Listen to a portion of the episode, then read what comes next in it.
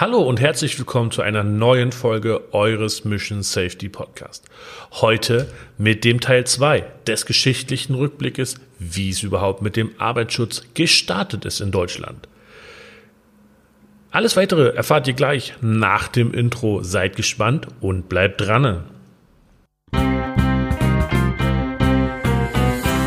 Herzlich willkommen bei Mission Safety deinem Podcast rund um das Thema Arbeitsschutz für deinen Betrieb. Hier erfährst du, wie du alle gesetzlich vorgeschriebenen Auflagen in deinem Unternehmen umsetzen kannst. Profitiere von unserem Expertenwissen und dem unserer Gäste aus den Bereichen Arbeitsschutz, Brandschutz und Gesundheitsschutz. Gemeinsam sorgen wir dafür, dein Unternehmen nicht nur rechtssicherer aufzustellen, sondern auch profitabler. Und jetzt viel Spaß! Bei einer neuen Folge mit Experte Mike Petrich. In der letzten Woche habe ich euch erzählt, wie sich der Arbeitsschutz circa bis 1889 entwickelt hat. Diesen Punkt oder diese Punkte möchte ich euch noch einmal ganz kurz zusammenfassen. Alles begann mit dem Zeitalter der industriellen Revolution um 1815 wo die sogenannten Lohnarbeiter anfingen, unter wirklich sehr schlechten Arbeitsbedingungen in den neuen Fabriken, die sich in Deutschland entwickelten und ansiedelten, zu arbeiten. In dieser Zeit war auch Kinderarbeit gang und gäbe. Nur wenige Firmen sorgten sich damals um ihre Beschäftigten, so dass Arbeitsunfälle an der Tagesordnung gewesen sind. Um 1900 Entschuldigung, um 1839 wird dann in Preußen die Arbeit für Kinder unter neun Jahren verboten. Die Arbeitszeit für Kinder unter 16 Jahren allerdings wird auf 10 Stunden pro Tag begrenzt. Was aber völlig der ca. 1794 in Leben, ins Leben gerufenen Schulpflicht für Kinder widersprach. Doch das interessierte niemanden in der damaligen Zeit. Zwischen 1846 und 1857 werden erste örtliche Kommissionen dann errichtet, welche den Auftrag erhalten, den Schutz der Arbeitnehmer in den Fabriken zu überprüfen. Dies geschieht, wie ihr euch denken könnt, allerdings nur auf freiwilliger Basis und hat somit auch nicht wirklich einen Mehrwert. Im Laufe der Zeit werden diese Kommissionen dann durch den Staat ersetzt. Vom Staat werden hier eingesetzt Fabrikinspektion. Mit der Gründung des Deutschen Kaiserreiches tritt die Reichsgewerbeordnung dann in Kraft. Daraus entsteht die Gewerbeaufsicht, welche später auch staatliches Amt für Arbeitsschutz genannt wird. Dieses Amt gibt es noch heute in einigen Bereichen, unter anderem Namen wie Bezirksregierung und so weiter. Aber dieses Amt gibt es noch. In der angesprochenen preußischen Gewerbeordnung wird letztendlich die Sonn- und Feiertagsarbeit untersagt. Ein erster Verbesserungsschritt in Sachen Arbeitssicherheit. 1878 wird dann erstmals ein Paragraph eingeführt, der es den Inspektoren erlaubt, in Fabriken Revision, also Begehungen vor Ort einzulegen. Der sogenannte Aufsichtsparagraph. Die Umsetzung allerdings ist mangelhaft und nicht wirklich zielführend. Am 15. Juni 1838 verabschiedete der Reichstag das Gesetz betreffend der Krankenversicherung der Arbeiter. Darin geregelt sind Krankengeld, ärztliche Behandlung, Krankenhaus, Sterbegeld und die Mutterschaftshilfe. Am 6. Juli 1884 verabschiedete der Reichstag das Unfallversicherungsgesetz. Es regelt Unfallrente, medizinische Heilbehandlung und die Unfallverhütung. Träger dieser Unfallversicherung sind die neu gegründeten Berufsgenossenschaften.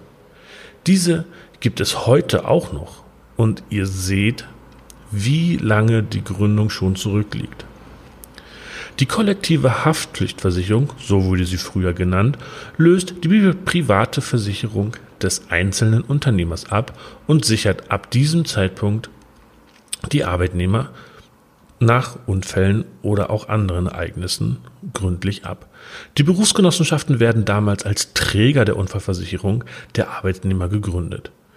Die Kosten dafür trägt ab sofort, wie es auch noch heute so ist, der Unternehmer durch Beitragszahlung an die Berufsgenossenschaften.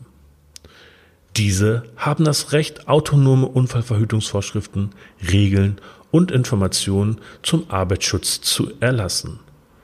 Dieses Recht besitzen sie heute noch. Die Einhaltung der Unfallverhütungsvorschriften wird von den Berufsgenossenschaften überwacht. Ab jetzt kann vom Dualismus im Arbeitsschutz gesprochen werden. Die Gewerbeaufsicht und die technischen Aufsichtsbeamten der Berufsgenossenschaften werden in den Unternehmen tätig, aber in keiner Weise vergleichbar mit dem heutigen Standard.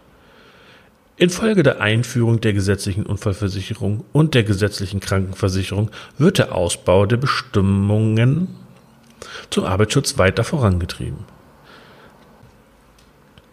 Soweit zu den Themen aus der letzten Folge. Doch wie geht es ab 1888 weiter.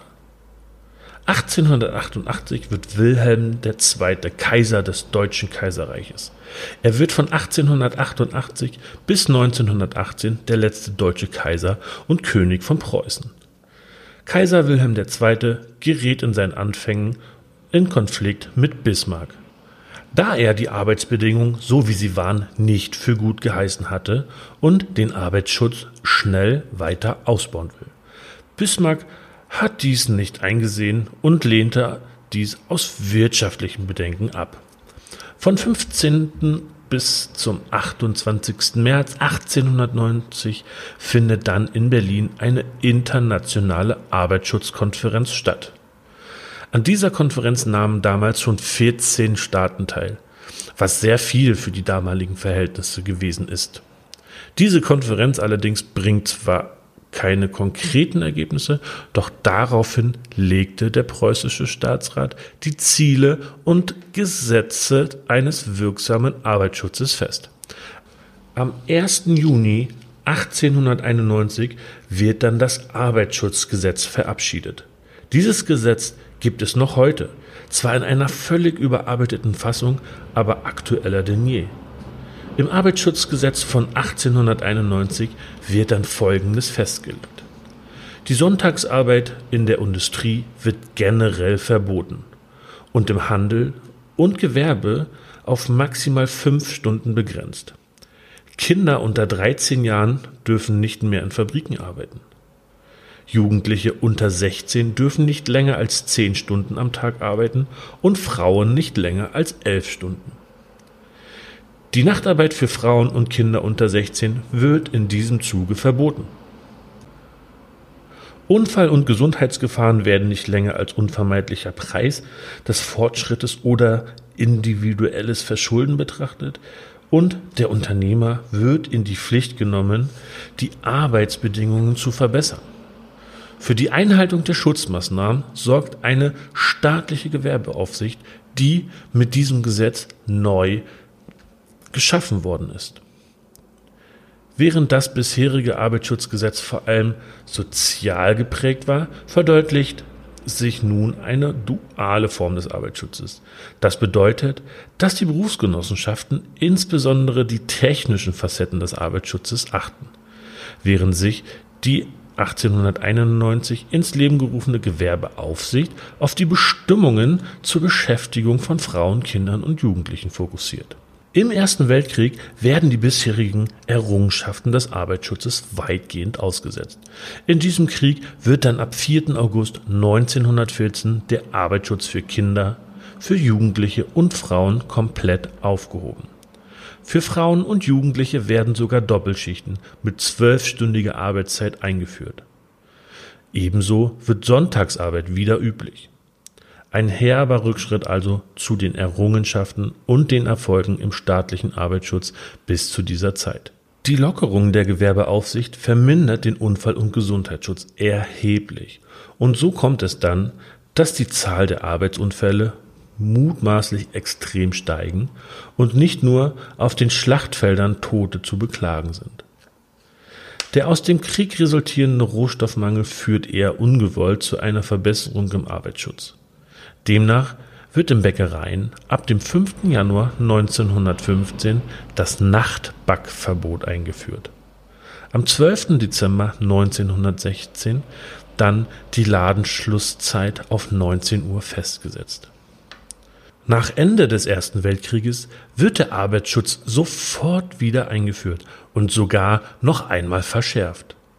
So wurde ab 1919 in den Betrieben die ersten Unfallvertrauensmänner eingesetzt, wodurch innerbetrieblich der Arbeitsschutz noch professionalisierter aufgestellt und extrem verbessert wird. 1920 setzen einige Großbetriebe dann aus eigenem Antrieb die ersten Sicherheitsingenieure ein. Diese kümmerten sich dann ausschließlich um die Umsetzung der Maßnahmen aus den Arbeitsschutzgesetzen. Dies war auch die Geburtsstunde meines Berufszweiges und professionalisierte den Arbeitsschutz vor Ort nochmal extremst. In den nächsten Jahrzehnten wurden dann einige Verbesserungen, aber auch extreme Verschlechterungen im Arbeitsschutz eingeführt. Welche diese sind und wie sich der Arbeitsschutz im Zweiten Weltkrieg entwickelt hat, erfahrt ihr in der dritten Folge. Diese wird allerdings nicht nächste Woche Montag rauskommen, sondern ausnahmsweise erst am Dienstag früh.